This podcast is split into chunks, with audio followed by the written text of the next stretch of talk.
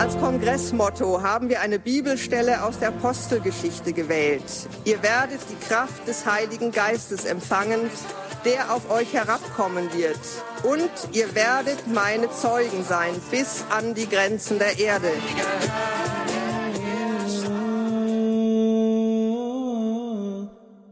Sie haben auch ähm, eine Pistole an meine Schläfe gesetzt. Die war leer und sie haben einfach nur damit rumgespielt an meinem Kopf und abgedrückt. Und hunderte von Malen haben sie mir gesagt, dass sie mich umbringen werden. Und glauben Sie mir, ich bin ein Christ und ich weiß, was das bedeutet. In einem Fall wie diesen, in einer Situation wie diesen, zu sterben, das ist eine der besten Optionen.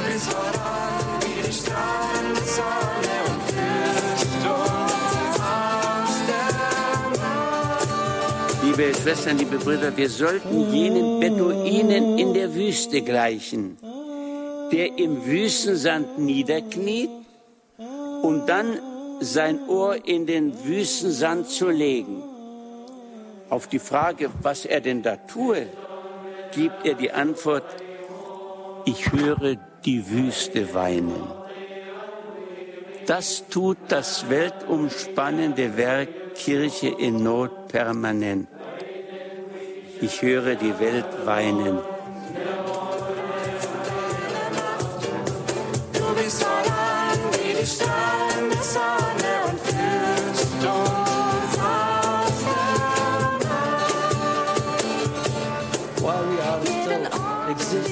Und warum gibt es uns noch? Warum gibt es noch Christen im Irak? Weil wir zu Jesus gehören. Wir gehören niemandem anderen. Und ich bin nicht überrascht, warum sie die Christen im Nahen Osten oder im, im fernen Osten angreifen. Ich bin überrascht, dass es noch Christen gibt im Irak. Wir vergeben. Wir vergeben den Menschen, aber vergessen können wir nicht. Und warum gibt es uns noch? Ich verstehe das jetzt.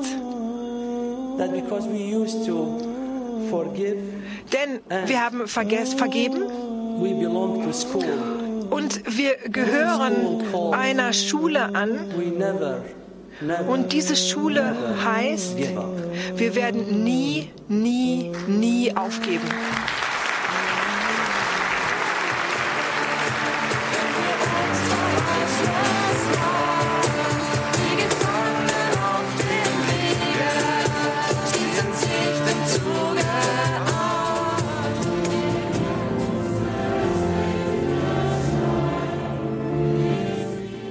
Priesterberuf ist für viele junge Leute im deutschsprachigen Raum recht unattraktiv geworden. Woran mag das liegen? weil sie nicht wissen, worin das Priestertum besteht. Der Heilige Geist drängt uns, die Kirche zur Verbundenheit mit dem Schicksal der Bedrängten und Beleidigten zu bewegen. Kirche in Not bewegt uns, eine Schicksals- und Hoffnungsgemeinschaft mit allen Leidenden einzugehen. Und deshalb blieben die Menschen Pfingsten nicht in Jerusalem. Sie gingen vielmehr vom pfingstlichen Jerusalem damals ihre Wege hinein in die Welt und zwar dorthin, wo sie nötig waren. Du bist voran wie die strahlende Sonne und auf. Zunehmend empfinden sich Christen, die ihr Christentum ernst nehmen, marginalisiert, ja zum Teil sogar diskriminiert. Viele Christen sind heute resigniert, weil die Stimme der Kirche von den Medien oft entstellt und lächerlich gemacht wird. Aber wenn die Kirche und das Christsein etwas zu sein scheint, wofür man sich entschuldigen muss, stimmt etwas nicht. Dem wollen wir mit unserem Leitwort etwas Positives entgegenstellen, einen Imperativ. Es soll deutlich werden, der Weg der Kirche durch die Zeit besteht nicht nur in Pastoralplänen, sondern es kommt auf das Wirken des Heiligen Geistes an.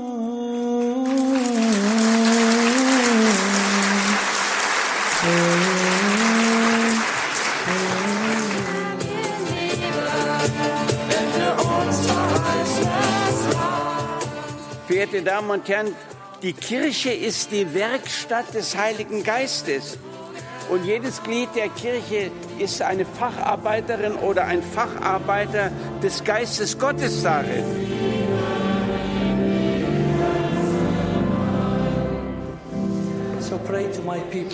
Also beten Sie bitte für meine Leute, dass sie aufrecht stehen, durchhalten. Und ich weiß, dass die nächste Generation wieder vergeben wird. Aber wir werden niemals vergessen, die Menschen vergessen, die uns geholfen haben, die auf unserer Seite sind, wie Kirche in Not. Vielen Dank, dass Sie mir zugehört haben. Amen.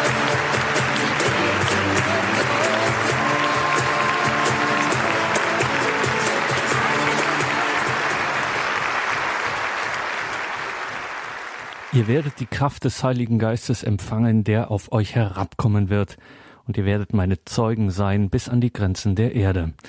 So lesen wir es in der Apostelgeschichte im Kapitel 1, Vers 8 und das war das Motto des diesjährigen internationalen Kongresses Treffpunkt Weltkirche von Kirche in Not.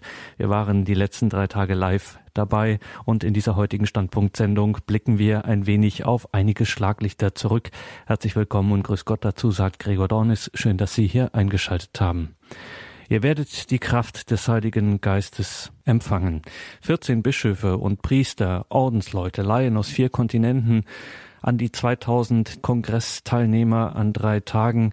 In Würzburg fand ein wirkliches Treffen der Weltkirche statt, mit vielen Schwerpunkten, natürlich in diesem Jahr insbesondere die Lage der bedrohten Christen weltweit, insbesondere im asiatischen und afrikanischen Raum. Es gab einen Kinderkongress Kidsnet, einen Jugendkongress, es gab Anbetung, Beichtgelegenheit, Informationsstände. Mit einem Pontifikalamt wurde der Kongress eröffnet und mit einem Pontifikalamt beschlossen. Und das eröffnende Pontifikalamt zelebrierte der Gastgeber, der Würzburger Bischof Friedhelm Hoffmann. Der mit dieser heiligen Messe beginnende Kongress Treffpunkt Weltkirche hat die weltweiten Probleme der Kirche im Blick und verankert sie im Herzen der Kirche in Gott. Von ihm her kommt alles Leben, aus ihm heraus ist nur Leben möglich und auf ihn hin zielt unser Leben. Unsere politischen, ökonomischen und ethischen weltweiten Probleme fordern uns ständig heraus. Täglich wird uns über die Medien die ganze Not unserer Zeit nahegebracht. Ich denke zum Beispiel an die brutalen Hinrichtungen tausender Christen und Mitglieder anderer religiöser Minderheiten im letzten Sommer im Irak und in Syrien, an die Not der Kinder in Syrien, an die schrecklichen Verfolgungen im Libanon oder Nigeria, im Pakistan und im Sudan und an die Versklavungen vieler Kinder, Frauen und Männer weltweit. Aber wie gehen wir damit um? Der Prophet Hosea hat in seiner Zeit im achten Jahrhundert vor Christus das Volk Israel zur Umkehr aufgerufen. Denn viele hatten sich von Gott abgewandt und menschliches Tun vergötzt. Sie bauten mehr auf eigene Kraft als auf Gottes Hilfe. Und deshalb forderte Hosea sie auf, den Heilswillen Gottes zu erkennen und anzuerkennen, denn dann würde sich Gottes Liebe als tatkräftig erweisen. Hosea beschreibt Gott als den liebenvollen Arzt, der helfen kann und helfen will.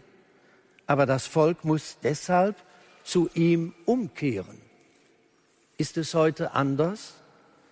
Liebe Schwestern und Brüder, Ende November 2014 im vergangenen Jahr hat Papst Franziskus eine eindrucksvolle Rede vor dem Europarat in Straßburg gehalten. Er hat das Thema Frieden, der so bedroht ist, in den Mittelpunkt seiner Ausführungen gestellt und Wege zum Frieden aufgezeigt, die darin münden müssen, wörtlich im anderen nicht einen Feind zu sehen, der bekämpft werden muss, sondern einen Bruder, der anzunehmen ist. Und weiter sagte er, es bedarf eines ständigen Weges der Humanisierung. Es genügt nicht, die Kriege einzudämmen, die Kämpfe einzustellen. Es genügt kein aufgezwungener Friede, kein zweckbedingter und provisorischer Friede. Wir müssen nach einem Frieden trachten, der geliebt wird, frei und brüderlich ist, das heißt in der Versöhnung der Menschen gründet. Doch der Friede ist nicht das bloße Nichtvorhandensein von Kriegen, Konflikten und Spannungen, so der Heilige Vater weiter. Aus christlicher Sicht ist er zugleich Geschenk Gottes und Frucht des freien, vernünftigen Handelns des Menschen, der in Wahrheit und Liebe das Gemeinwohl im Auge hat.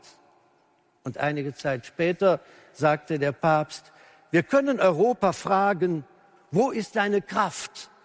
Wo ist jenes geistige Streben, das deine Geschichte belebt hat und durch das sie Bedeutung erlangte? Wo ist dein Geist wissbegieriger Unternehmenslust?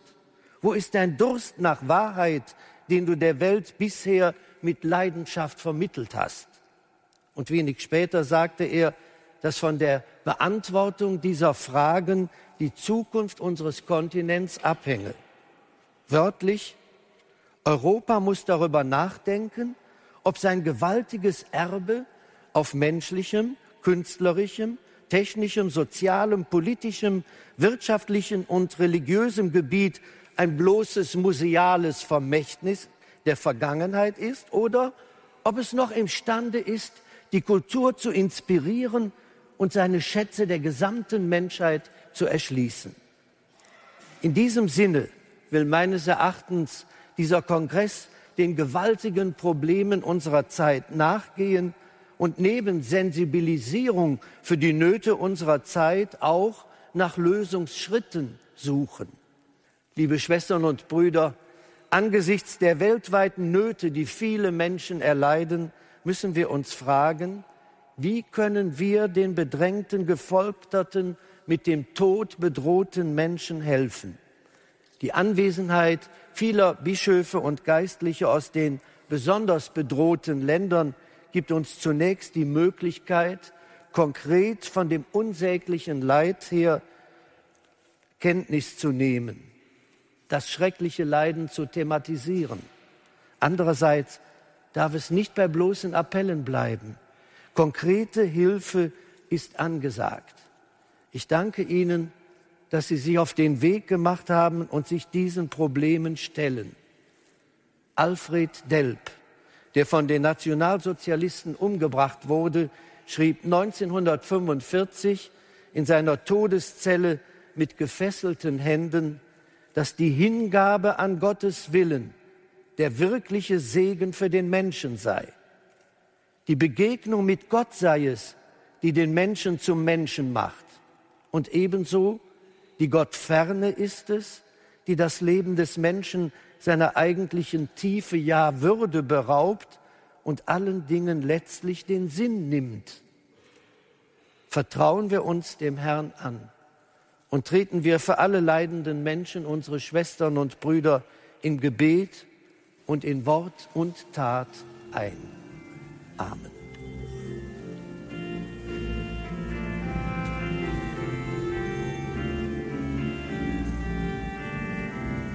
Pater Aurelio, sind Christen vielleicht mit der Botschaft des Evangeliums besonders prädestiniert, ähm, für, Versöhnung, für Versöhnung und Frieden zu arbeiten, gerade in solchen schwierigen Situationen wie in Ihrem Land, wo Sie tätig sind?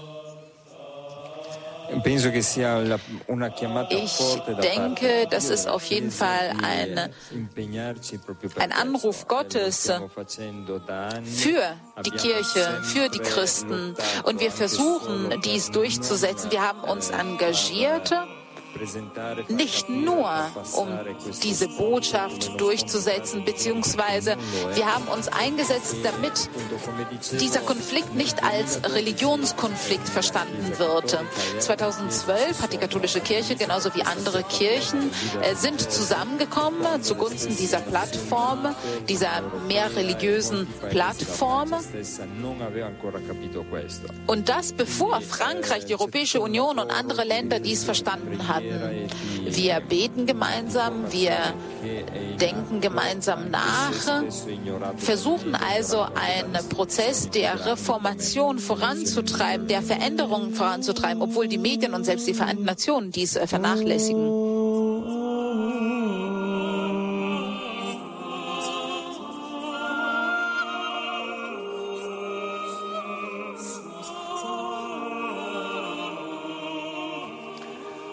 Ja, meine Damen und Herren, ich werde direkt ins Thema einsteigen. Ich möchte beginnen mit äh, Bischof Dr. Matthew Hassan Kuka, der rechts neben mir sitzt. Der ist zu uns gekommen aus der Diözese Sokoto. Das ist ganz im Nordwesten Nigerias. Ähm, das ist traditionell ähm, bedeutendes muslimisches Gebiet. Der Sultan von Sokoto ist das geistliche Oberhaupt aller Muslime in Nigeria. Herzlich willkommen, Exzellenz, hier bei uns auf dem Podium.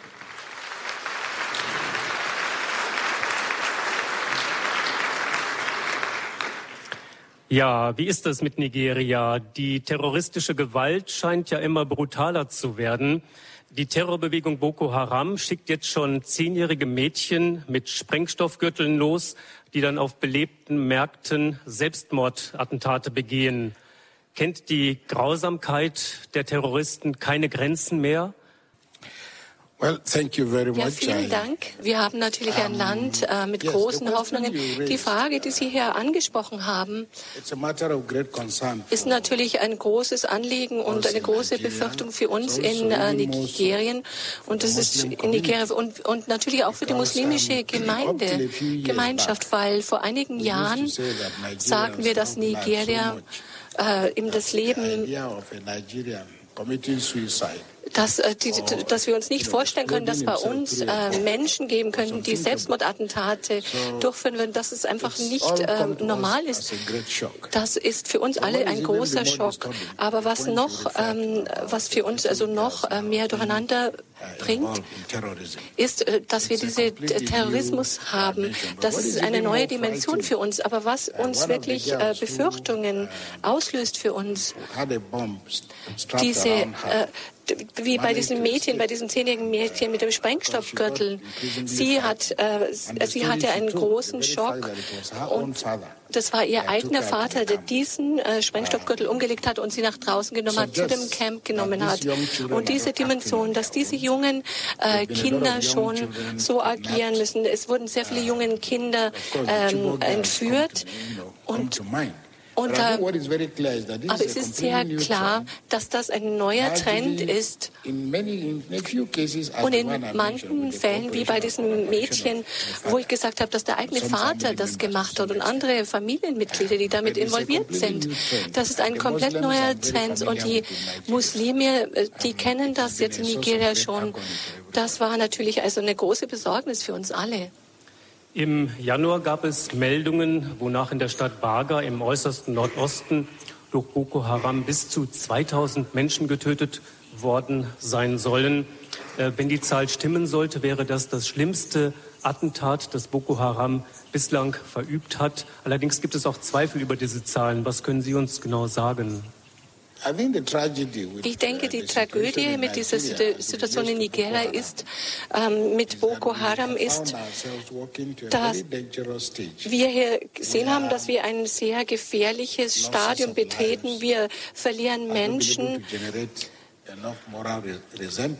und ähm, da kann man nicht genügend moralische, ähm, äh, die, die, moralischen Aspekte hervorheben. Aber ich als, äh, als Priester müsst, möchte ich hervorheben, dass das Leben heilig ist und dass die Häufigkeit, mit der solche Ereignisse herrschen, wir haben 200, 300 Menschen, die ähm, geschlachtet werden, 20 Menschen werden umgebracht. Wir kommen an einen bestimmten Punkt, wo die Menschen äh, es einfach nicht mehr aushalten. Ja, Sie haben natürlich recht, das ist eines der größten Tragödien, die wir äh, unserem Land haben. Seit dem äh, Bürgerkrieg, während des äh, äh, Bürgerkriegs hatten wir zumindest noch unser Auskommen. Sie wollten, die Menschen wollten alleine sein, sie wollten abgetrennt werden, aber die Nigerianer haben sehr viele Menschen hier.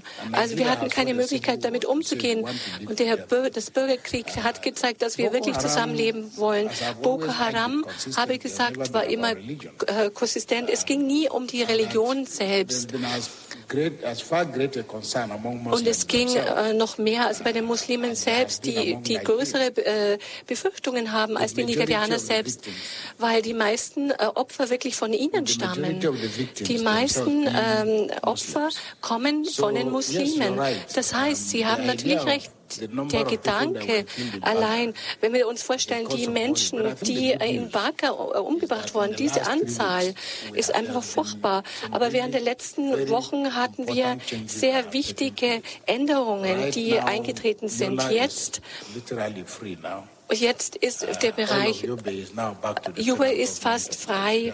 Also die Menschen, die kommen, gehen wieder zurück in ihre Häuser. Aber Rukschitz, der letzte Schritt, also die letzte Grenze, hatten wir dort 60, 70 Prozent der Menschen war äh, umgebracht worden. Das ist ein Ergebnis zwischen Tschad, Kamerun und Niger, die zusammengekommen sind. Aber ich denke, früher oder später hoffen wir, dass wir wirklich also ein Ende diesem Schießen, diesen Schießereien und Boko Haram ähm, machen können. Bischof Dr. Matthew Hassan Kuka, Bischof von Sokoto in Nigeria, im Abend der Weltkirche beim Internationalen Kongress Treffpunkt Weltkirche von Kirche in Not, auf den wir an diesem heutigen Abend zurückschauen. Wie immer beim Treffpunkt Weltkirche ist dieser Kongress nicht immer nur aktuell sozusagen politisch geprägt. Nein, es geht insbesondere auch, wie überhaupt dem Werk Kirche in Not, um die geistliche, um die spirituelle Dimension. Das Gebet spielt hier immer eine besondere Rolle. Die Stärkung, die Vertiefung des Glaubens. Und so beteten und so betete am Samstagmittag unser Programmdirektor Pfarrer Richard Kocher mit den Teilnehmern des Kongresses und hielt wie sich das bei uns gehört, auch eine Mittagsansprache. Liebe Zuhörer, liebe Zuschauer, der Papst hat uns seine Botschaft für die diesjährige österliche Bußzeit gegeben, die wie maßgeschneidert ist für diese Tage. Ich möchte sie Ihnen zur Kenntnis bringen und kommentieren. Auch wir als Einzelne sind der Versuchung der Gleichgültigkeit ausgesetzt. Er spricht immer von der Globalisierung der Gleichgültigkeit.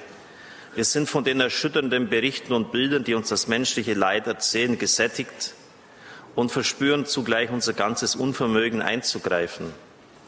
Was können wir tun, um uns nicht in diese Spirale des Schreckens und der Machtlosigkeit hineinziehen zu lassen?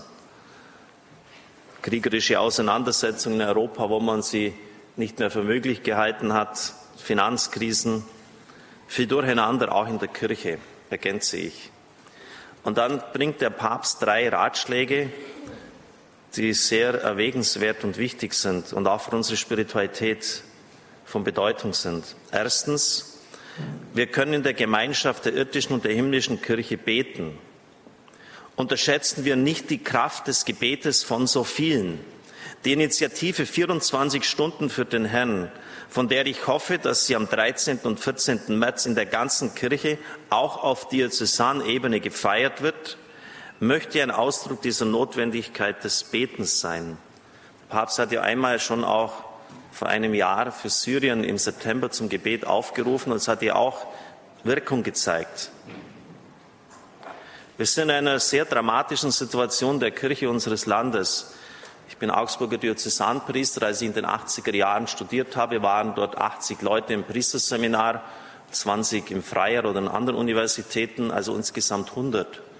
In diesem Jahr ist im Herbst ein einziger Kandidat in das Priesterseminar eingetreten. In Münster, und unsere Diözese ist groß, Sie brauchen dreieinhalb Stunden mit dem Auto, um sie der Länge nach zu durchqueren. Und in Münster habe erst mit dem Domkapitular darüber gesprochen, der dafür zuständig ist, der sich dort auskennt, sind es zwei Personen gewesen, eine der größten Diözesen. Im Grunde genommen müsste das uns unglaublich beschäftigen und ich bin immer wieder erstaunt, wie wenig das auf unserer Agenda ist. Denn wir brauchen die Sakramente und die Kirche lebt ganz wesentlich auch vom Priestertum. Und dass wir uns immer wieder dann auf Schauplätzen verlieren, die vielleicht nicht die Hauptkriegsschauplätze sind, das erstaunt mich schon sehr.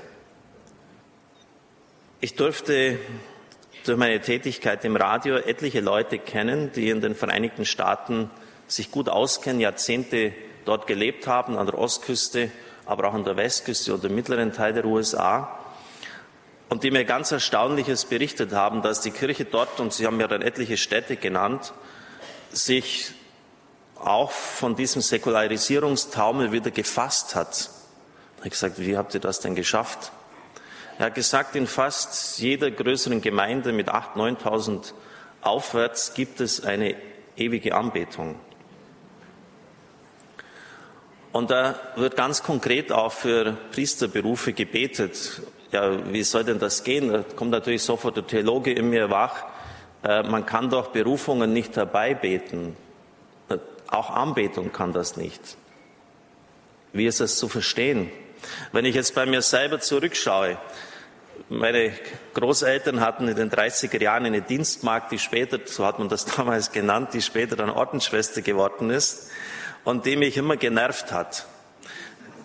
Ähm, ja, es, äh, lieber Richard, und du hast das so gute Anlagen, es wird halt auch Priester. Ich habe es jetzt schon oft genug gesagt, ich habe andere Pläne und du weißt genau, ich möchte Flugzeugführer werden äh, lass mich jetzt damit nicht, lass mich jetzt endlich mal in Ruhe. Also war mir irgendwie fast lästig. Und dann war noch eine Ordensschwester, die auch der liebe Gott auf mich angesetzt hat.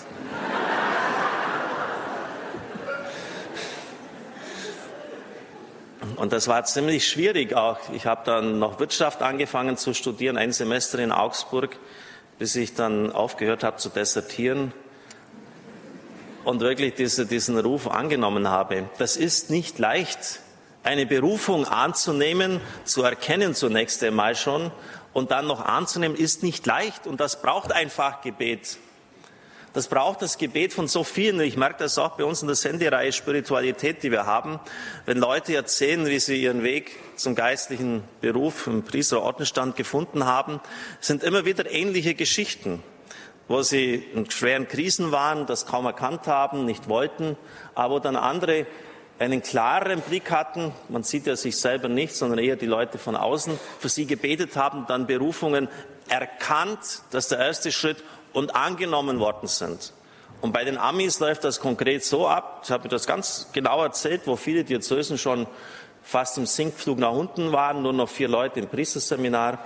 Sie haben vier Orte in einer Diözese, in der Tag und Nacht angebetet wird. Und dann haben Sie eine bestimmte Monstranz, die wird immer in einer Woche von diesen Vieren hergenommen. In der einen Pfarrei und dann in der zweiten, der dritten und der vierten. Und das ist sozusagen die Berufungsmonstranz. Und dann wird in dieser Woche ganz speziell in diesem Anliegen gebetet.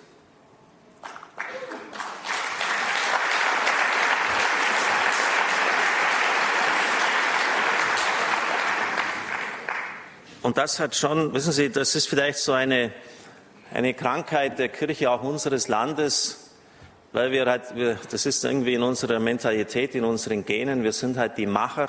Wir meinen immer, wir müssen es tun, auch eine Versuchung bei mir, das Radio machen. Und ich muss mich da mal wieder vom Herrn in der Anbetung zurückpfeifen lassen. Und Anbetung heißt ganz konkret, wir sind nicht die Gestalter, wir sind nicht die Macher, sondern wir müssen uns vom Herrn gestalten lassen.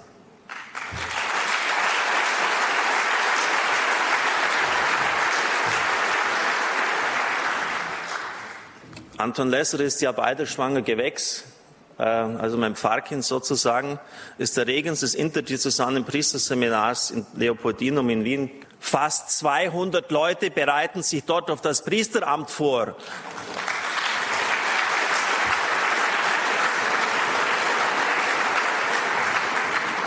Der muss Wohncontainer aufstellen, weil die Leute, ist kein Witz, sie haben mir die DVD gezeigt. Und in unserer Kirche stellt sich kaum einer der Frage, warum haben die Nachwuchs und die anderen nicht? Der Papst war selber dort und hat 2007 die Antwort gegeben. Dort, wo eine kniende Theologie betrieben wird, Hans-Urs von Balthasar zitieren.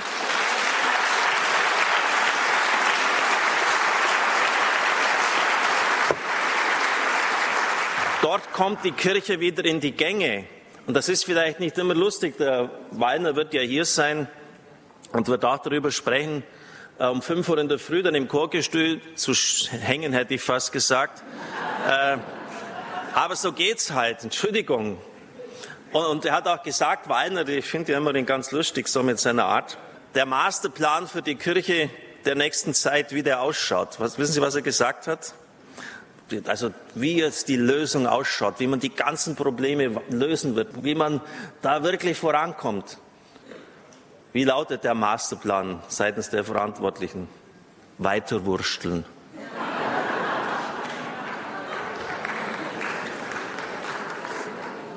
Das kann es natürlich nicht sein. Und ich möchte da schon auch ähm, Sie werden erstaunt sein, von wem diese Worte kommen, aber Kardinal Kasper zitieren. Unsere vielen kirchlichen Reformfragen sind Insiderfragen, welche die neuen Heiden besser, die äußerlich draußen, aber vielleicht innerlich viel mehr bei uns sind, als wir meinen, überhaupt nicht interessieren. Wir müssen die Frage nach dem Heiligen, die Gottesfrage wieder in die Mitte rücken. Wir brauchen eine theozentrische Wende in der Theologie und in der Pastoral.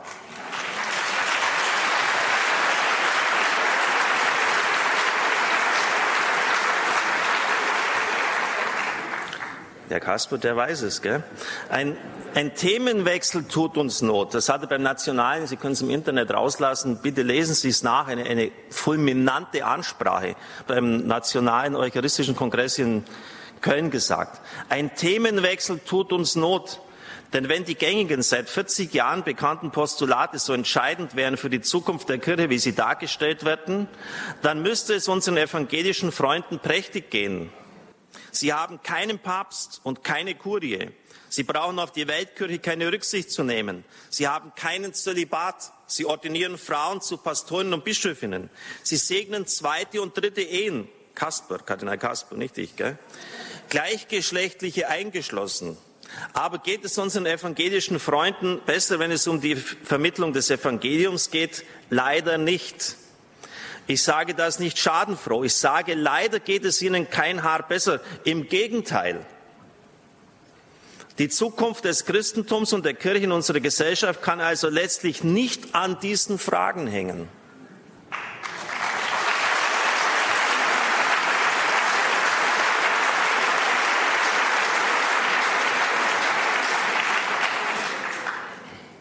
Dann nochmal, Kasper, es geht um die Gottesfrage. Dann frage ich mich wenn er, warum diskutieren wir dann permanent an diesen sicher auch interessanten und wichtigen, aber letztlich nebensächlichen Baustellen herum?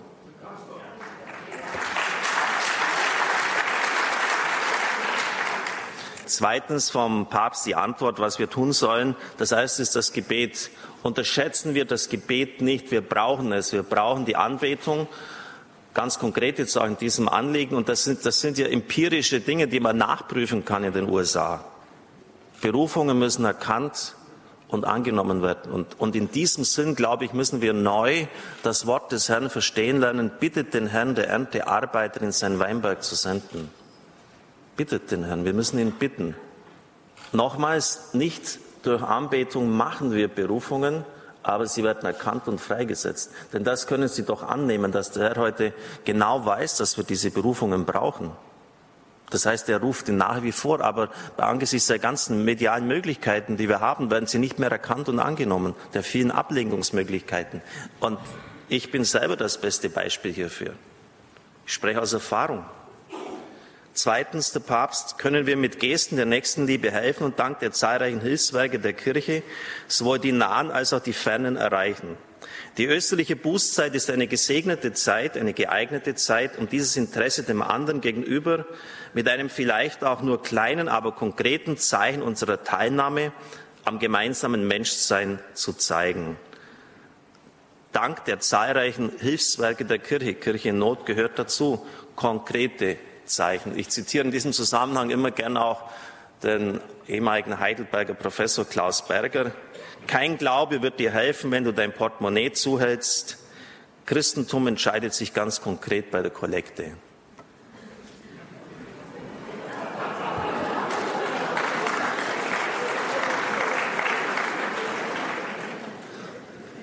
Ja, es, es, geht auch darum, dass, dass wir helfen. Ich kann jetzt nur das schön geistige Worte äh, formulieren. Ich kann jetzt nicht da hinten mir anhören, was der Bischof von Sudan für ein unbeschreibliches Leid der Bevölkerung äh, schildert und dann auf meinem Reichtum sitzen bleiben.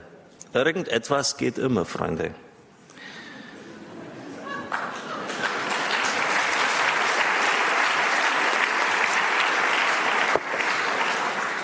Und dann drittens und letztens, schließlich ist das Leid des anderen ein Aufruf zur Bekehrung, weil das Bedürfnis des Bruders und der Schwester mich an die Zerbrechlichkeit meines eigenen Lebens, an meine Abhängigkeit von Gott und von den Mitmenschen erinnert.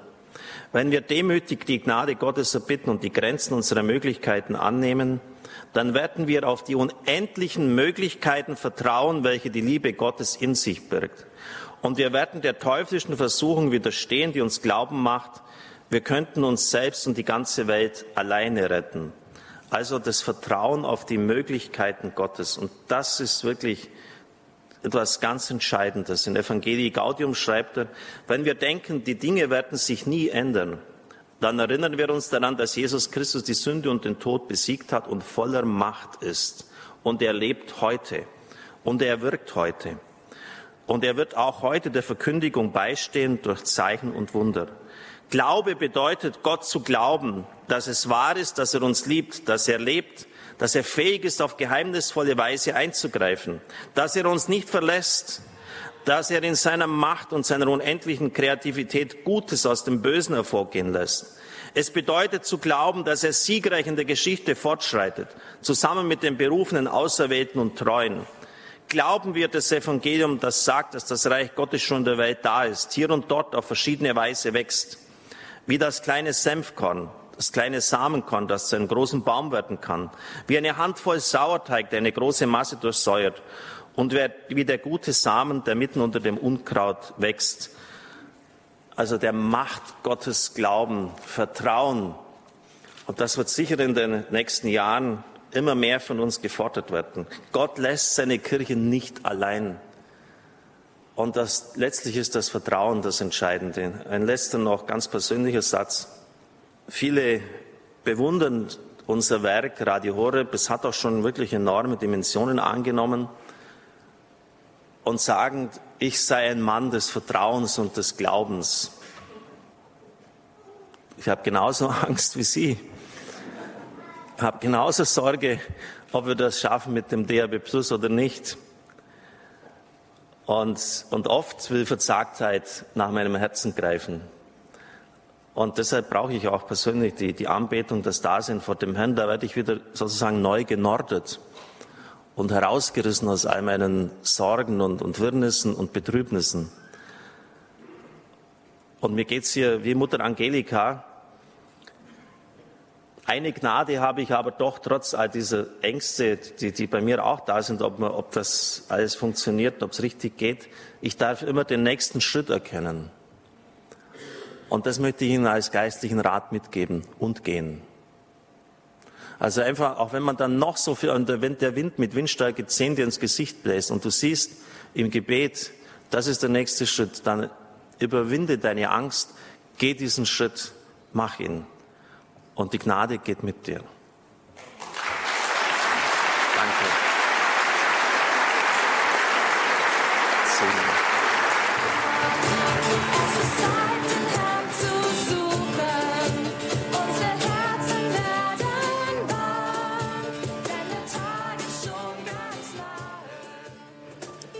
Pater Aurelio, ähm, in der Zentralafrikanischen Republik beobachten wir ja in den vergangenen Monaten, dass die Gewalt sehr blutig, sehr brutal geworden ist. Welche anderen Faktoren spielen da noch eine Rolle? Gibt es da eine Manipulation durch die Medien oder wie wird der Hass der Menschen angestachelt? Also die Medien in Zentralafrika, also die, die, Prozentsätze sind ungefähr gleich null. Also es gibt nur sehr wenig Radio, nur sehr wenig Fernsehen und es gibt eine die Generierung sozusagen in einem Staat, in dem es keine Regierung gibt, äh, bei einer abhandengekommenen Erziehung. Unsere Klassen haben ungefähr ungefähr, zählen ungefähr 150, 200 Schülern.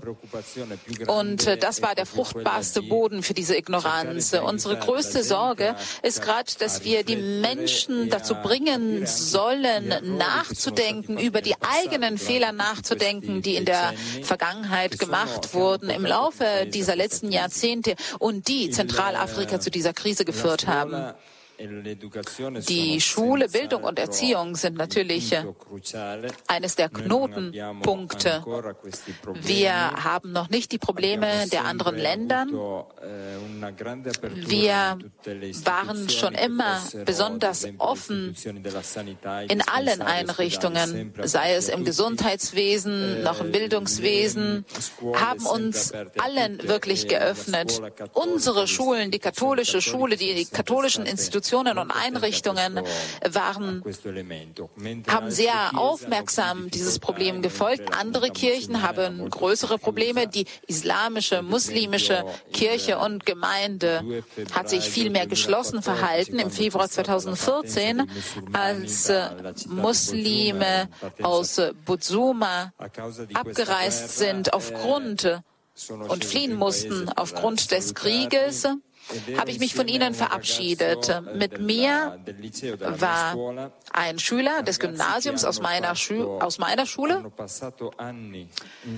Schüler, die mit ihren Gleichaltrigen sehr viel Zeit verbracht haben, Gleichaltrige anderer Religionen.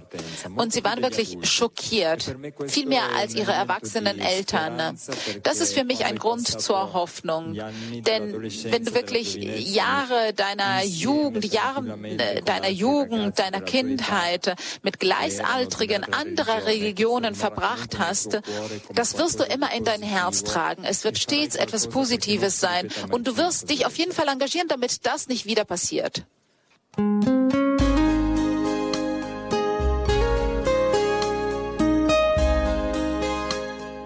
Treffpunkt Weltkirche. Fünfter internationaler Kongress in Würzburg bei Radio Horeb.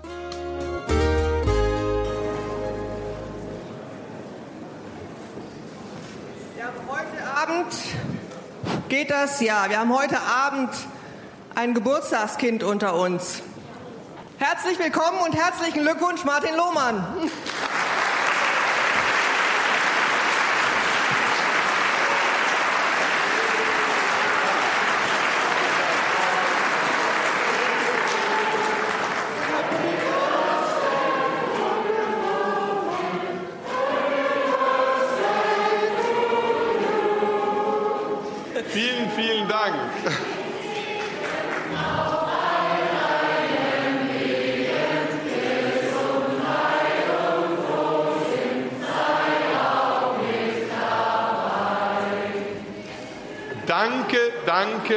Danke.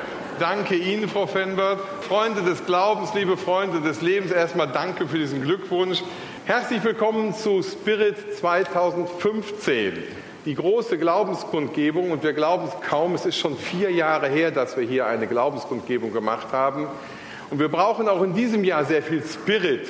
Wir brauchen sehr viel Geist, wir brauchen sehr viel Mut. Und dieser Abend soll uns dazu helfen. Er soll dazu beitragen, dass wir merken, wir sind Teil einer großen, weltumspannenden Familie, der Familie von Jesus Christus, der Familie der Freiheit und der Liebe.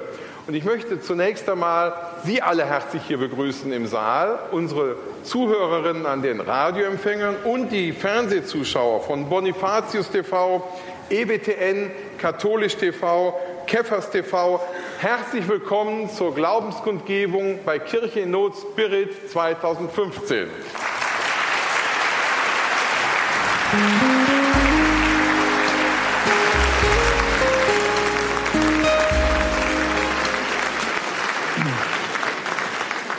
Patriarch Tual ist seit 2008 Oberhaupt des lateinischen Patriarchats. Das ist die römisch-katholische Kirche im Heiligen Land. Dazu gehören neben Israel und Palästina auch sein Heimatland, das Königreich Jordanien und auch die Insel Zypern. Also eine wirklich komplizierte Diözese, die Sie da haben, Sayidna. Davor waren sie Erzbischof von Tunis in Tunesien und davor jahrelang im Dienst des Heiligen Stuhls als Diplomat tätig, unter anderem auch zweieinhalb Jahre in Bonn. Herzlich willkommen, Herr Bischof. Danke.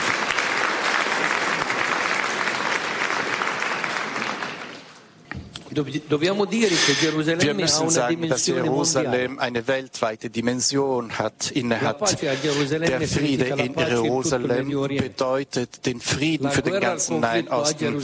Der Krieg in Jerusalem äh, bedingt einen Krieg im ganzen Nahen Osten. Jerusalem hat die religiöse weltweite Dimension inne. Es ist ein Bezugspunkt. Ich denke, dass der äh, israelo-palästinensische Konflikt an der Basis ist aller weiteren Kriege im Mittel, im Nahen Osten. Wenn es uns gelingt, den Frieden zu erzielen, die Gerechtigkeit zu erzielen in der heiligen Stadt, so bin ich sicher, dass das eine positive Auswirkung haben wird im ganzen Nahen Osten. Solange dieser Krieg anhält, und solange die politischen Interessen an der äh, Basis anhalten, dann wird die Lage nur schlimmer. Glauben Sie zum Beispiel, dass sich ISIS oder dass sich Riyadh oder dass sich Teheran beeindrucken lassen von einer Lösung des palästinensisch-israelischen Konfliktes? Denn der sunnitisch-schiitische Gegensatz, der würde ja fortbestehen, oder? Der Konflikt in Jerusalem, der kein Ende findet und der immer schlimmer wird, das ist der Ursprung aller weiteren Kriege und Konflikte in der Region und äh, in den Verhandlungen zwischen beiden Parteien, also Israel und den Palästinensern, sowie auch mit der internationalen Staatengemeinschaft. Die Lösung wurde immer aufgeschoben dabei, die Lösung für Jerusalem. Das ist das Schwierigste. Das ist der komplizierteste Punkt. Jerusalem äh, vereint alle Gläubigen. Jerusalem spaltet alle Gläubigen. Und die Verschiebung der Lösung des äh, Jerusalemer Problems bedeutet für uns, dass die Lösung aller Kriege verschoben wird. Alles andere ist weniger kompliziert als Jerusalem. Es ist selbstverständlich also, dass Jerusalem eine äh, religiöse Tragweite hat für alle Muslime in der Welt. Und Jerusalem ist immer an der Lage dieses Krieges. Sehr viele wandern aus dem Heiligen Land aus und das ist unsere größte Besorgnis, die wir mit Ihnen teilen möchten. Ihr Verein heißt Kirche in Not und bei uns ist die gesamte Kirche in Not. Die Kirche steht in einer Notlage. Das ist unser Problem. Wenn wir uns an diese dramatische Auswanderung halten, wenn wir uns an Jerusalem, allein an Jerusalem denken, sowohl die Altstadt als auch die neue Stadt, alle Christen zusammen, sobald wir die Zahl 10.000 erreichen, in einer muslimischen Masse von 240.000 Muslime und 250.000 Israelis. Und wir Christen, wir alle zusammen, Christen, Katholiken, Protestanten, wir erreichen Zahl 10.000, um diese ja, traurige Gegebenheit zu verdauen sozusagen, müssen wir auf das Evangelium zurückgreifen. Wir müssen den Salz des Bodens in Erinnerung rufen, der eben einen gewissen Geschmack gibt. Und wir hoffen, dass wir unseren Beitrag leisten können, obwohl wir eine Minderheit sind. Dessen sind wir uns bewusst. Wir sind wirklich ganz wenige. Nichtsdestotrotz müssen wir stolz auf uns sein auch wenn wir wenige sind, diejenigen, die Gott und der Mission der Kirche treu bleiben, die Gläubigen werden immer wenige sein. Danke.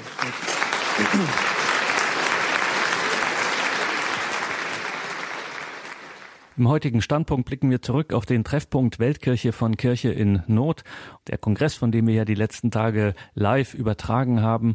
Und mitten in den Kongress fiel die Nachricht aus Rom, Papst Franziskus ruft ein heiliges Jahr aus, ein, ein Jahr der Barmherzigkeit. Und so kam der Impuls von Pater Hans Buob gerade richtig. Bevor am Samstag die Kongressteilnehmer gemeinsam den Barmherzigkeitsrosenkranz beteten, gab es einen Impuls von Pater Hans Buob.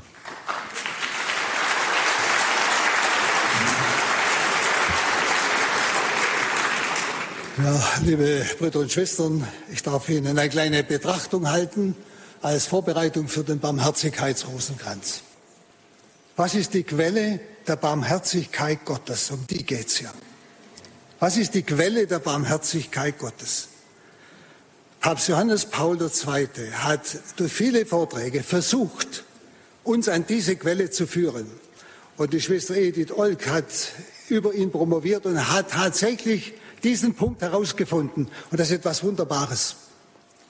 Die Barmherzigkeit Gottes ist nicht abhängig von seiner Sympathie oder Apathie oder von, von irgendwelchen Interessen oder so etwas, sondern Papst Johannes Paul II. sagt, Gott hat sich von Ewigkeit entschlossen, ein Wesen zu schaffen, also ein Geschöpf, das zugleich sein Kind ist.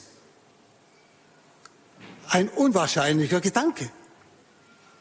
Als wir geschaffen wurden, waren wir ja nur Geschöpfe, noch nicht Kinder Gottes.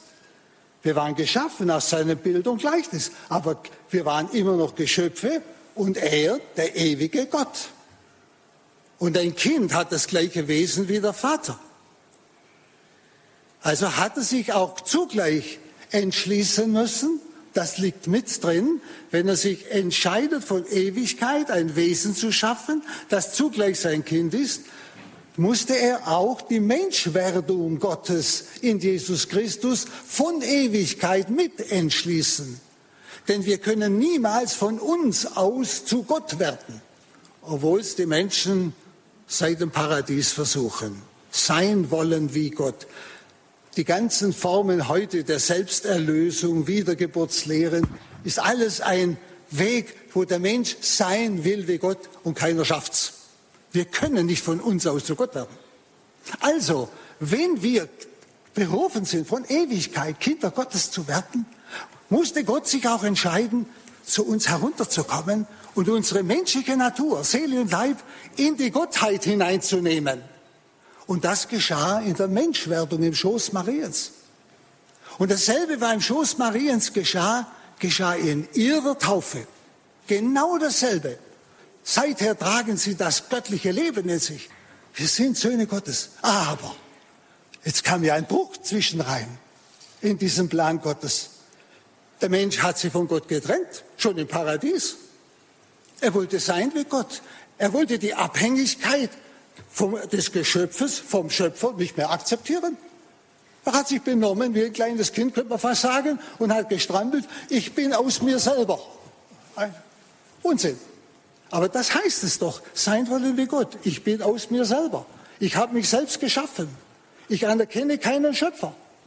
Das war die Ursünde. Dieser wahnsinnige Stolz, der immer noch in uns hockt und erst eine Viertelstunde nach dem Tod stirbt, wie Sie wissen. Also rechnen Sie mal damit. Also, schauen Sie, hat eigentlich Gott nicht jetzt einen Grund gehabt zu sagen, Schluss, ich nehme meine Entscheidung von Ewigkeit zurück. Wenn die das nicht wollen, sollen sie, ja, wie die Schlange im Dreck riechen, auf Deutsch gesagt. Nein, das, schauen Sie, das ist die Barmherzigkeit Gottes. Gott ist sich selber treu. Er kann gar nicht mehr anders. Und die Barmherzigkeit, sagt Vinzenz Palotti, ist die Liebe Gottes, die ja sein Wesen ist, die Liebe Gottes, die aktiv wird. Sobald die Liebe Gottes handelt, äußert sie sich als Barmherzigkeit, sagt Vinzenz Palotti. Und genau das ist der Gedanke von Johannes Paul II. Gott hat von Ewigkeit gesagt, er schafft sich ein Geschöpf, das zugleich sein Kind ist. Und Gott ist sich treu. Gott ist absolut sich treu. Also Gott kann niemals, auch in dem Moment nicht, wo der Mensch diesen Bruch herbeiführt, sich nicht mehr als Geschöpf anerkennen will, auch dann nimmt Gott und kann er nicht mehr seine Barmherzigkeit zurücknehmen. Er würde sich selbst untreu. Das ist das Großartige der Barmherzigkeit Gottes mit der wir absolut rechnen können, die unabhängig ist von Sympathie, Antipathie, gefällt mir der Mensch oder eigenen egoistischen Absichten, gibt's nicht. Die Barmherzigkeit Gottes steht jedem zur Verfügung, weil Gott sich selbst treu ist. Darin gründet die Barmherzigkeit Gottes. In der Treue Gottes zu sich selbst. Und das ist doch das Wunderbare, das Großartige. Und deshalb, ich sage es mal so, blieb dieser Barmherzigkeit Gottes nichts anderes übrig, als nicht nur Mensch zu werden in Jesus Christus, sondern dass dieser Gottmensch hinabsteigt in den Abgrund der Sünde, wie Paulus sagt, zur Sünde wird, hinein in die Gottverlassenheit, in die Gottlosigkeit, kann man sagen. Total runter, also etwas Wahnsinniges, etwas Wahnsinniges. Wir sehen zwar immer die Leiden Jesu äußerlich, das ist richtig. Aber das Tiefste ist das, was wir nie begreifen können, wenn er sagt, mein Gott, warum hast du mich verlassen? Gott, sagt er. Dieser innere Bruch zwischen Vater und Sohn, der ist überhaupt menschlich nicht vorstellbar. Den können wir in Ewigkeit nicht vorstellen. Und der ist, sind Sie, und wir verdanken das dieser Entscheidung Gottes von Ewigkeit, uns als Kinder zu wollen, obwohl wir so hinabgesagt sind. Nicht? Und er holt uns da heraus aus dem Pfuhl, aus dem Dreck, kann man sagen, der Sünde, um uns dann wirklich zu Kindern Gottes zu machen in der Erlösung. Ist das nicht etwas Wahnsinniges?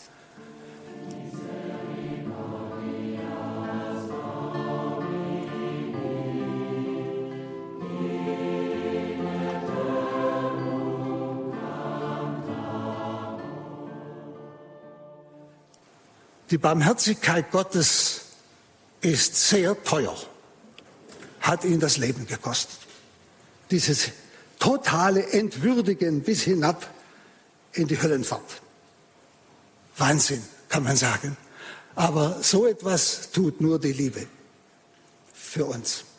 Nicht? Und deshalb muss uns klar sein, wenn Gott zu uns jetzt barmherzig ist, ist die Barmherzigkeit Gerechtigkeit.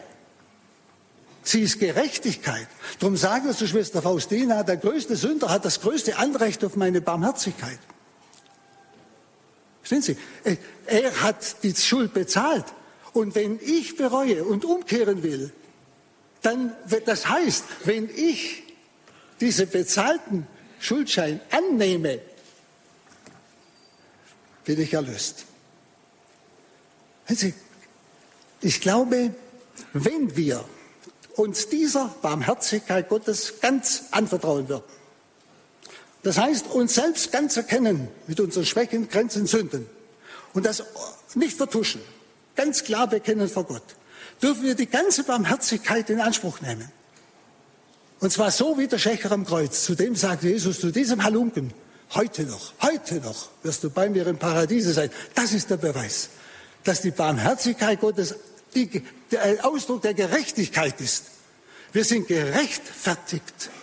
Und wenn ich meine ganze Schuld bekenne, nichts mehr vertusche, und deshalb, Brüder und Schwestern, ist es so wichtig, die Selbsterkenntnis, dass ich wirklich nichts mehr vertusche, mich dieser Barmherzigkeit Gottes total ausliefere, denn dann kann sie die ganze Rechnung bezahlen.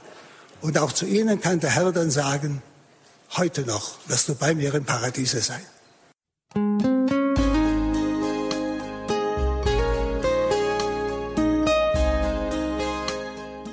Treffpunkt Weltkirche. Fünfter internationaler Kongress in Würzburg bei Radio Horeb. Monsenhor Jonas Abib, fundador da comunidade Canção Nova. Instalada na cidade de Cachoeira Paulista, interior de São Paulo, a Fundação João Paulo II, unida à comunidade Canção Nova, é fiel ao objetivo de formar homens novos para um mundo. E costia nostre reconciliationes proficiat quesumus Domine. A totius mundi pacem atque salutem, ecclesiam tuam, peregrinantem in terra, in fide et caritate firmare dinieris. Confamulo tuo, Papa nostro Francisco, et Episcopo nostro Friedhelm, come Episcopati ordine et universo clero, domni popolo acquisitiones tue. no segmento é composta por várias emissoras e mais de 10 afiliadas que operam via satélite. Liebe Schwestern und Brüder, Angesichts der weltweiten Nöte, die viele Menschen erleiden, müssen wir uns fragen, Wie können wir den bedrängten, gefolterten, mit dem Tod bedrohten Menschen helfen? Die Anwesenheit vieler Bischöfe und Geistliche aus den besonders bedrohten Ländern gibt uns zunächst die Möglichkeit, konkret von dem unsäglichen Leid her Kenntnis zu nehmen, das schreckliche Leiden zu thematisieren. Andererseits darf es nicht bei bloßen Appellen bleiben.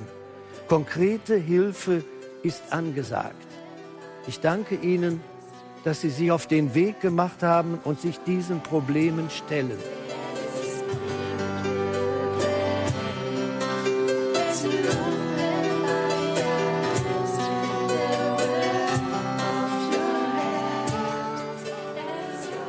Verehrte Damen und Herren, von zahlreichen solcher Einrichtungen der damaligen Zeit ist Kirche in Not nicht, wie viele solcher Initiativen im Laufe der Zeit wieder eingegangen, sondern es ist durch die weltweite Not gewachsen und über das Betätigungsfeld Deutschland und Europa hinaus in aller Welt wirksam geworden. Die Fruchtbarkeit und positive Wirksamkeit dieser weltweiten Einrichtung ist dem ungebrochenen katholischen Glauben vieler Menschen darin zu verdanken.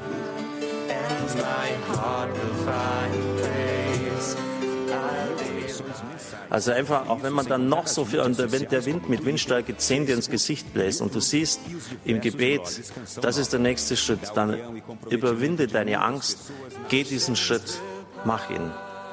Und die Gnade geht mit dir.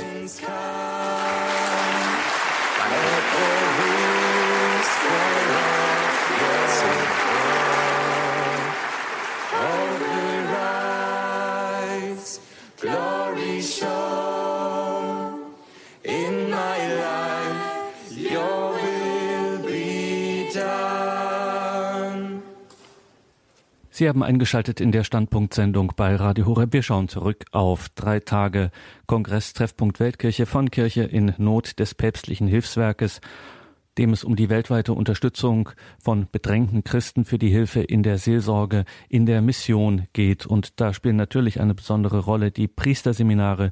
Dazu gab es im Abend der Weltkirche ein Podium. Es moderierte Dr. Anselm Blumberg und begrüßte unter anderem Regens Anton Lesser vom Priesterseminar Leopoldinum in Heiligenkreuz oder auch Vater Douglas Basi vom Priesterseminar in Erbil im Irak. Pater Anton, es gibt äh, einige sehr beliebte Berufe, wie zum Beispiel der Rechtsanwalt oder der Architekt. Aber der Priesterberuf ist für viele junge Leute im deutschsprachigen Raum recht unattraktiv geworden. Woran mag das liegen? Weil sie nicht wissen, worin das Priestertum besteht. Sie sprechen einen Punkt wohl an, der in unserem Sprachraum wohl vorliegt, nämlich die Frage, worin das besondere Geschenk Jesu Christi an die Welt und an die Kirche besteht, in der Priesterweihe, oder andersrum gefragt, was ist die besondere Gnade, die in der Priesterweihe vermittelt wird und die der Priester der Welt bringen darf? Wenn das nicht mehr klar ist, dann müssen wir auch keine Berufungspastoral machen. Und hier bedarf es wohl schon eines Kommunikationsprozesses in die Kirche hinein und auch in die Welt hinein. Jeder junge Mensch, der sich entscheidet, einer Berufung zu folgen, der braucht ein hohes Ideal. Es muss Sinn machen, dass er sein ganzes Leben für etwas einsetzt. Und ich denke, hier ist vieles nicht mehr klar. Nicht nur durch die Medien, sondern auch durch das, was die Kirche oder wir alle repräsentieren und auch dokumentieren. Das Zweite Vatikanische Konzil hat es ja geliebt, in Bildern zu sprechen, zum Beispiel von der Kirche, der Leib Christi, äh, der Tempel des Heiligen Geistes, das Volk Gottes.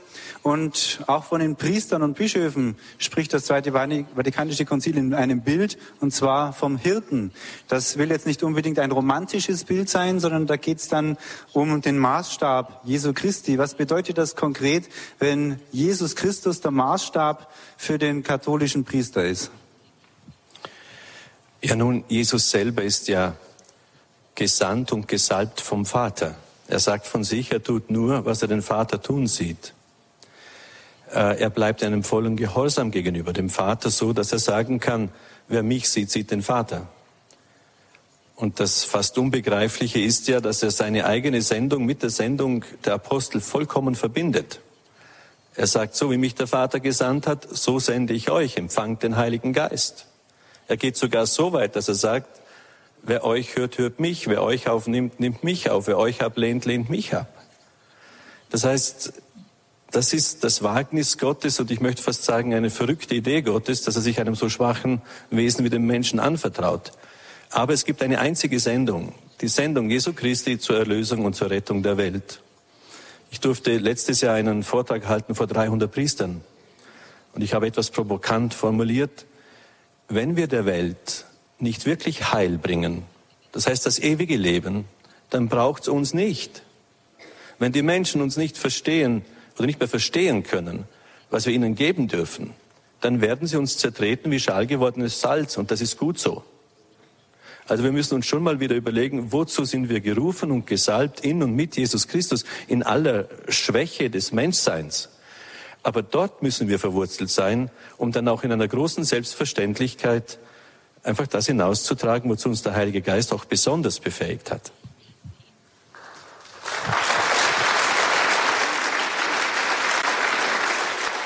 Father Douglas, seit August sind mehr als 100.000 Flüchtlinge nach Erbil gekommen.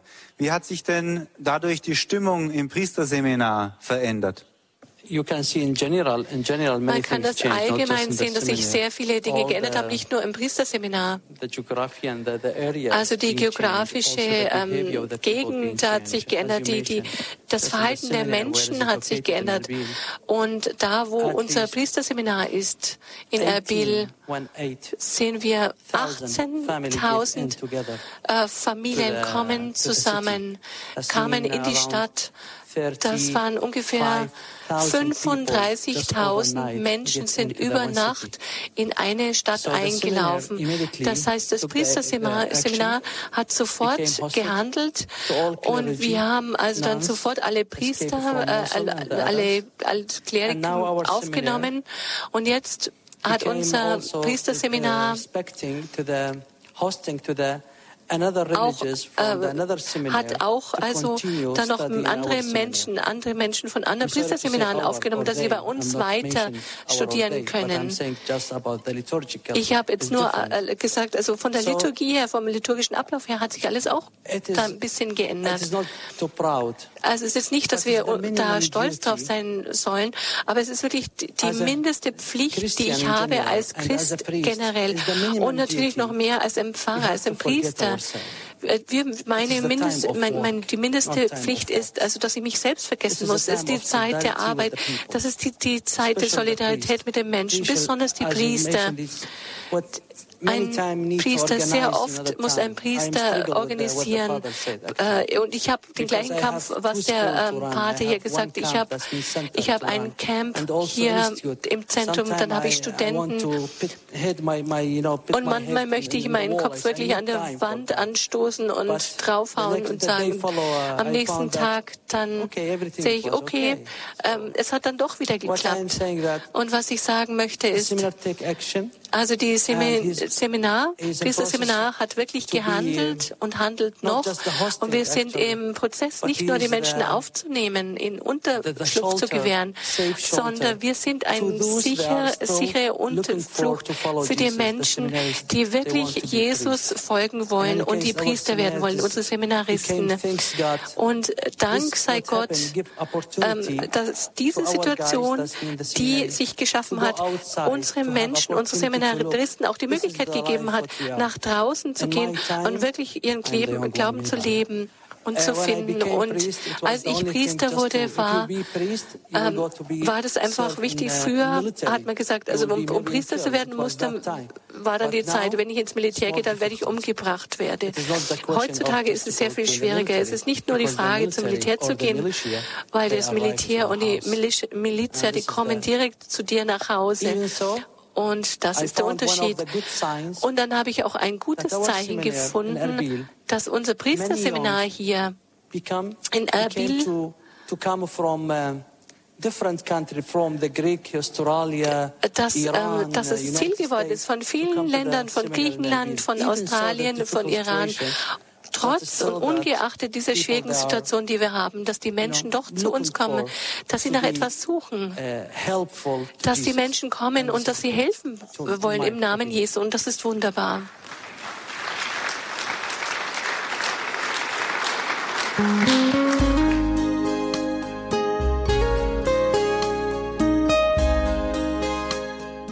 Treffpunkt Weltkirche. Fünfter internationaler Kongress in Würzburg bei Radio Horeb. Father Douglas Basi.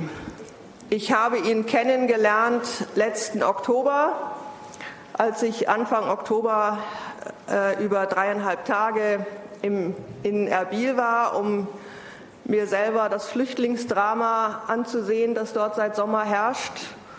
Father Douglas Basi führt absolut vorbildlich, wahrscheinlich das bestorganisierteste Flüchtlingslager, ist mein Eindruck. Und er hat mir an einem der Abende seine Entführungsgeschichte erzählt. Neun Tage war er entführt in Bagdad. Und dieses Zeugnis wird er hier jetzt ablegen. Father Douglas Basi, ich freue mich, dass Sie hier sind. Welcome.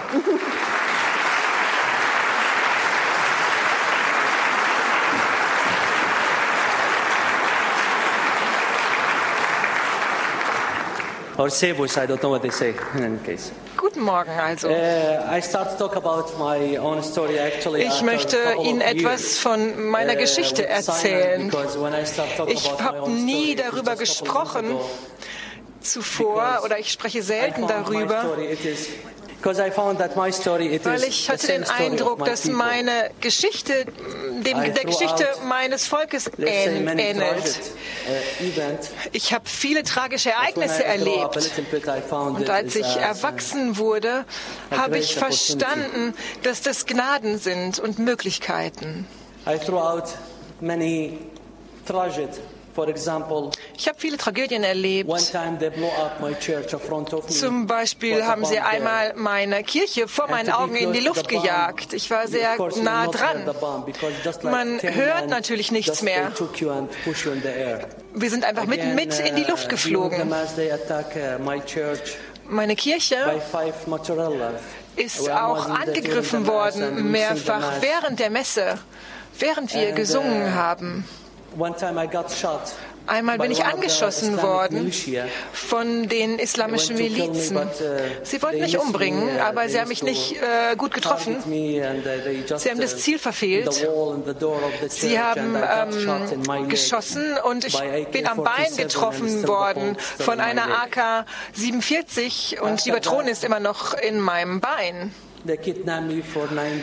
Und dann bin ich neun Tage lang entführt worden nach der Sonntagsmesse.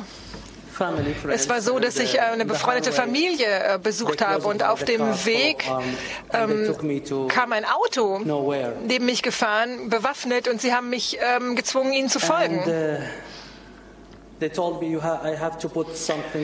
Sie haben mir dann die Augen verbunden. see. They told me if you are going to see us, you are going to Und sie haben mir gesagt, ähm, wenn du uns siehst und weißt, wer wir sind, dann äh, bringen wir dich um. Und dann sind wir angekommen und ich habe am Boden gelegen. Daran erinnere ich mich. Da war sehr viel Blut um mich rum. Sie haben mich neun Tage gefangen gehalten. Sie haben mich vier Tage zurückgelassen ohne Wasser. Und ich erinnere mich, nach fünf Tagen waren alle my meine. Freunde, meine Familie sind mir durch den Kopf gegangen. Und sie sagten mir in, auf Aramäisch, in meiner Sprache. Abuna Kibit Mai. Father, do you need water? Das heißt, äh, Pater, brauchst du Wasser? Und nach vier oder fünf Tagen haben die Kidnapper mir gesagt, willst du Wasser? And I told them, Und ich habe ihnen No. gesagt, nein. the first day when they kidnapped me, they, Am they ersten Tag der Entführung One of them, he told me by his knee to my nose, and he broke my nose. hat mir jemand die Nase gebrochen. Und nach sechs Tagen was there. durfte ich ähm, einen, einen anderen Priester kontaktieren, um die Sache zu verhandeln, um meine Freilassung zu verhandeln. Und ich habe ihm gesagt, das war am Telefon. Und auf Aramäisch gibt es ein Wort, was ich gesagt habe. Und das heißt, das war's. Ich werde wohl nicht zurückkommen. Und dieser Priester hat, mich, Priester hat mich verstanden und er hat weiter mit den Kidnappern gesprochen. Ich weiß nicht, was sie, was sie genau gesagt haben, aber er hat ihnen wohl gesagt, äh, behaltet Father Douglas bei euch. Er wird einer unserer Märtyrer sein, wir wollen ihn nicht. Und dann hat er aufgelegt. Das sind das, was man gute Freunde nennt. Und am gleichen Tag, also es war nämlich so, als ich dann freigelassen wurde, habe ich ihn, diesen Priester gefragt und habe, äh, was hast du ihnen eigentlich gesagt, weil sie waren sehr sauer auf mich am sechsten Tag. Weil neun Tage lang war ich ja letzten Endes ähm, gefangen und mir waren die Augen verbunden. Und es gab einen Fernsehsender, Koran-Channel, den haben sie ähm, ausgesucht und haben das ganz laut gestellt, dieses Fernsehprogramm. Und danach haben sie mir erklärt, warum sie das gemacht haben. Sie sagten mir, wir wollten ähm, unseren Nachbarn zeigen, wie religiös wir sind und ihnen zeigen, dass wir äh, diesen Sender die ganze Nacht hören. Und wenn du schreist, abgesehen davon, dann wird dich niemand hören, weil es so laut ist. Und diesen Tag werde ich nie vergessen. Weil sie haben mich sehr unter Druck gesetzt. Und sie werden zwischen den Zeilen verstehen, worüber ich spreche. Sie haben mich ähm, gefoltert. Sie haben Hammer eingesetzt oder Zigarren und auch Dinge wie ähm, Demütigung mit sehr bösen Worten, Worte, die sich gegen ihre, deine Freunde, gegen deinen Glauben richten. Sie haben auch ähm, eine Pistole an meine Schläfe gesetzt, die war leer und sie haben einfach nur damit rumgespielt an meinem Kopf und abgedrückt. Und hunderte von Malen haben sie mir gesagt, dass sie mich umbringen werden. Und glauben Sie mir, ich bin ein Christ und ich weiß, was das bedeutet. In einem Fall wie diesen, in einer Situation wie diesen, zu sterben, das ist eine der besten Optionen.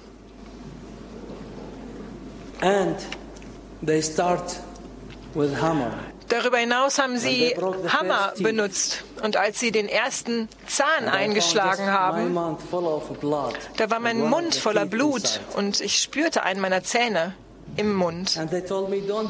Und sie haben gesagt, mach dir keine Sorgen.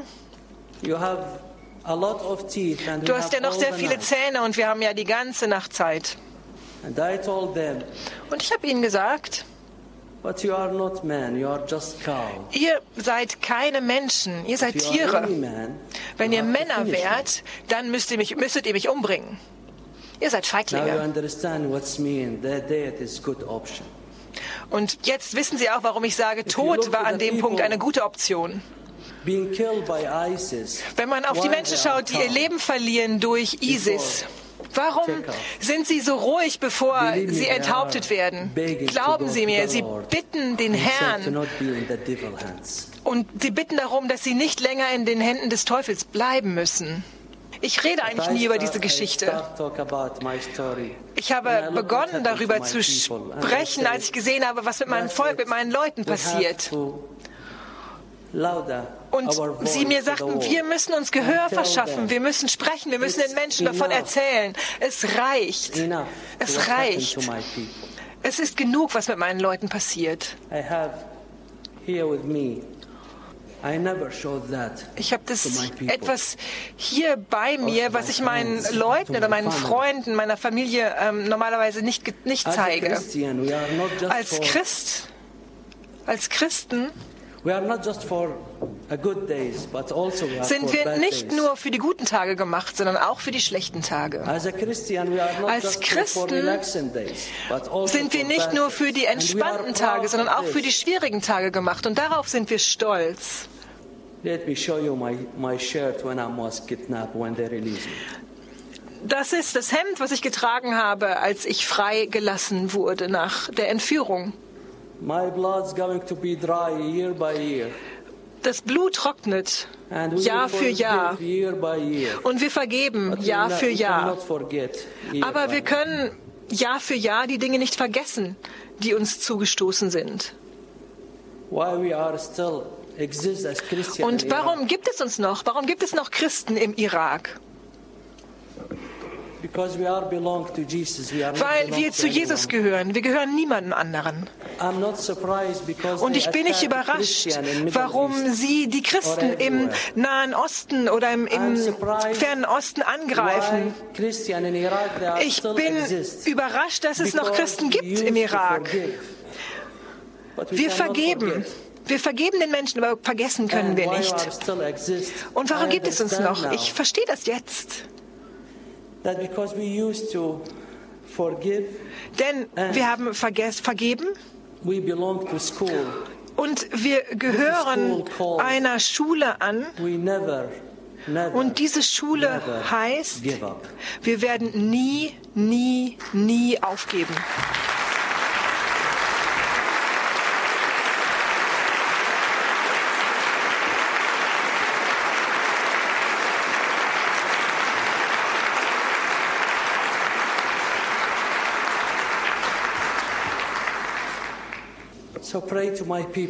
Also beten Sie bitte für meine Leute, dass sie aufrecht stehen, durchhalten. Und ich weiß, dass die nächste Generation wieder vergeben wird. Aber wir werden niemals vergessen, die Menschen vergessen, die uns geholfen haben, die auf unserer Seite sind, wie Kirche in Not. Vielen Dank, dass Sie mir zugehört haben. Amen.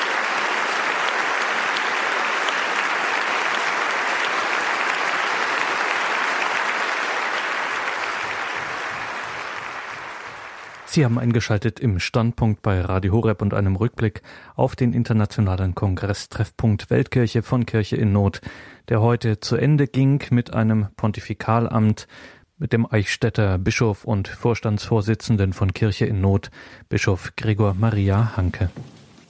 An verschiedenen Stellen seines Evangeliums fasst der Evangelist Johannes immer wieder Worte Jesu zu einer Katechese über die Bedeutung des Glaubens an Jesus Christus zusammen. Das heutige Evangelium überliefert uns eine solche Katechese, die der Herr dem Nikodemus in einem nächtlichen Gespräch gab und die von der Klarheit der Worte her unter die Haut gehen kann. Denn jeder, der an ihn, den Menschensohn, glaubt, hat in ihm das ewige Leben. Wer nicht glaubt, ist schon gerichtet. Glauben an den Menschensohn, der Jesus Christus ist, kann man also nur ohne Wenn und Aber.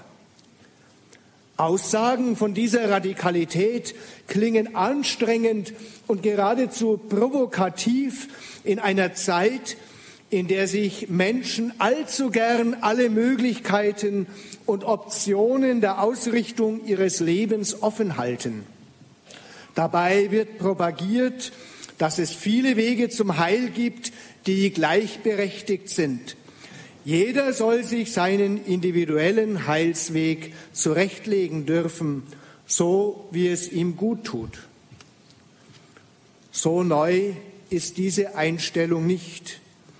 Der Evangelist Johannes sah sich bei der Abfassung seines Evangeliums einer solchen Sicht ebenfalls gegenüber. Die Pluralität der Heilswege und ihre Austauschbarkeit, der Synkretismus prägten die Lebenseinstellung vieler Menschen damals. Dem setzt das heutige Evangelium entgegen, dass Jünger Jesu wie auch solche, die es werden wollen, in die Entscheidung des Glaubens an den Menschensohn gerufen sind. Glauben heißt, sein Leben ganz und gar an Christus festmachen, entschieden sein für ihn und so ergriffen sein von ihm ohne Alternative. Solcher Glaube verträgt keine Mitläufer, auch nicht solche, die erst sehen möchten, wie die Mehrheit religiös eingestellt ist, schon gar nicht solche, die in der öffentlichen Meinung bei den Menschen gut ankommen wollen. Allein der Glaube an die Person Jesu stillt das Verlangen des Menschen zu bleiben und nicht dem Untergang, dem Nichts zu verfallen. Der Glaube eröffnet dem Menschen Heil und ewiges Leben. Liebe Schwestern und Brüder, kirchliche Hilfswerke sollen Kraftwerke des Glaubens sein, durch die der Wesenskern unseres Glaubens an Christus offenbar wird, ja hinaus transportiert wird in die Welt. Die rettende Liebe Gottes und die liebende Antwort des Menschen. So hat sich Kirche in Not seit Beginn des Werkes verstanden. Das ist auch das Erbe von Pater Werenfried, das wir nicht allein bewahren, sondern auch in Zukunft fruchtbar machen wollen. Es hat uns allen den Wohltätern, den Betern, den Mitarbeiterinnen und Mitarbeitern des Werkes Kirche in Not darum zu gehen, die Liebe Gottes sichtbar, spürbar, anschaulich zu machen. Des Gottes, der seinen Sohn nicht schonte, um die Welt zu retten. Und durch unsere gläubige Liebestat wollen wir die Menschen zur Antwort auf diese Liebe einladen die Schwestern und Brüder in Not, besonders im Irak, in Syrien, Ägypten, in Nigeria, in der Ostukraine, im Sudan, die sich durch unsere Solidarität in Christi rettenden Armen geborgen wissen sollen. Auch jene materiell und geistig Notleidenden, die den Herrn noch nicht kennen, dürfen sich in die offenen Arme Christi in Freiheit eingeladen wissen. Beim weihnachtlichen Besuch in dem von unserem Bistum für gut 200 Flüchtlinge zur Verfügung gestellten Gebäude in Eichstätt, in dem viele ehrenamtliche, kirchlich engagierte Dienst tun, widerfuhr mir das schönste Weihnachtsgeschenk. Von einem muslimischen Flüchtling aus Syrien vernahm ich die staunende Frage, warum seid ihr Christen so gut zu uns? Wer an mich glaubt, liebe Schwestern und Brüder, so sagt der Herr, hat ewiges Leben. Dieser liebende Glaube und diese glaubende Liebe sind alternativlos. Darin begegnen sich schon hier Himmel und Erde. Es ist an uns, für diese Begegnung Raum zu schaffen. Amen.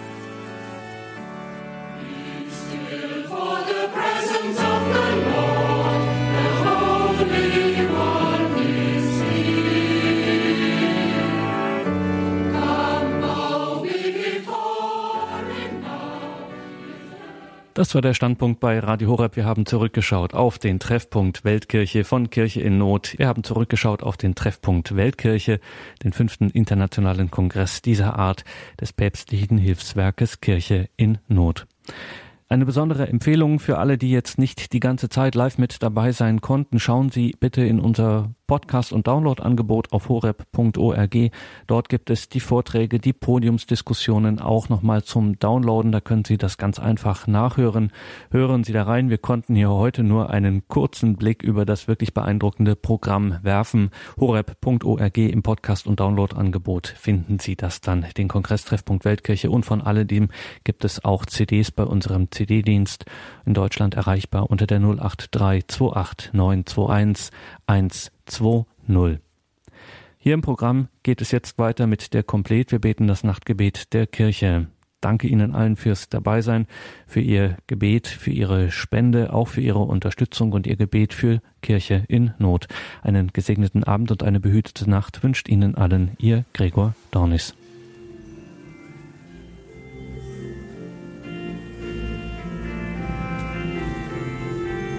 Das Wichtigste ist für mich, wir als Christen müssen sehen, dass die Verfolgung im DNA von jedem Christen steckt. Wir sind berufen dazu. Jesus sagt es ganz klar. Er sagt, was ist wichtig für uns alles? Nicht nur zu antworten. Jesus sagt, wir sollen aufrecht stehen. Es ist wichtig, dass wir uns klar werden, dass wir die dass wir die Grundlagen unseres Glaubens befolgen. Ich habe viele Freunde, die Muslime sind, die die, die sich wirklich darüber gewundert haben, wie wirklich klar die Christen ihre Haltung hatten, obwohl sie verfolgt äh, worden sind. Und das christliche Gewissen ist sehr wichtig. Und ich möchte Ihnen, euch danken. Also das ist eine große Ermutigung für uns. Und gemeinsam haben wir eine wunderbare Zukunft äh, gemeinsam. Das Kreuz Christi, Christus hat sein Kreuz äh, überwunden. Das können wir auch.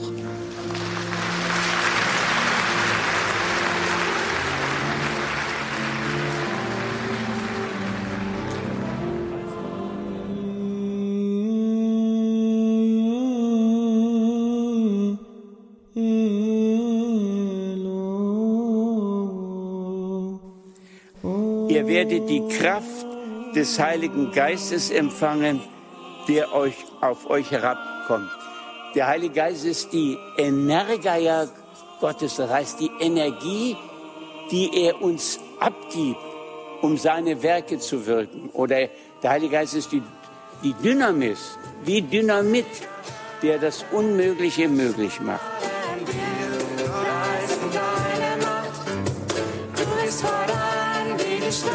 Vergelt's Gott allen Kolleginnen und Kollegen, die sich an diesen Tagen in Würzburg tatkräftig und helfend mit einbringen. Das gilt auch für alle ehrenamtlichen Helfer, die uns unterstützen. Auch ihr Einsatz trägt maßgeblich zum Gelingen des Kongresses bei.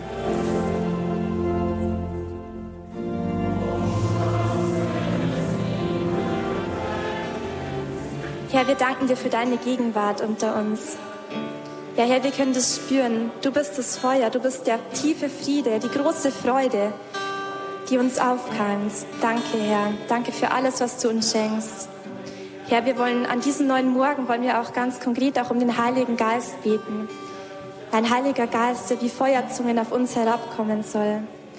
Heiliger Geist, komm und fall auf uns herab. Entzünde unsere Herzen, damit wir brennen für die Liebe Gottes, damit wir die Liebe Gottes und die Freude am Glauben an alle Menschen der Welt weitergeben können. Komm, Heiliger Geist, erfülle unsere Herzen. Du bist voran wie die strahlende Sonne und führst uns auf Jeden Ort.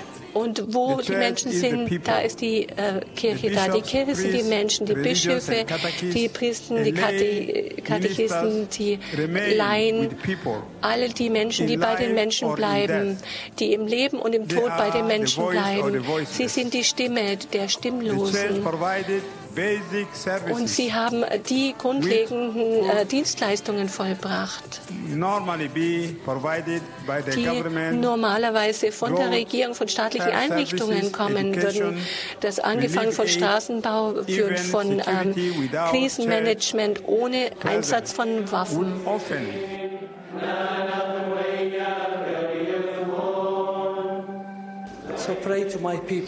Also beten Sie bitte für meine Leute, dass sie aufrecht stehen, durchhalten. Und ich weiß, dass die nächste Generation wieder vergeben wird. Aber wir werden niemals vergessen, die Menschen vergessen, die uns geholfen haben, die auf unserer Seite sind, wie Kirche in Not. Vielen Dank, dass Sie mir zugehört haben. Amen.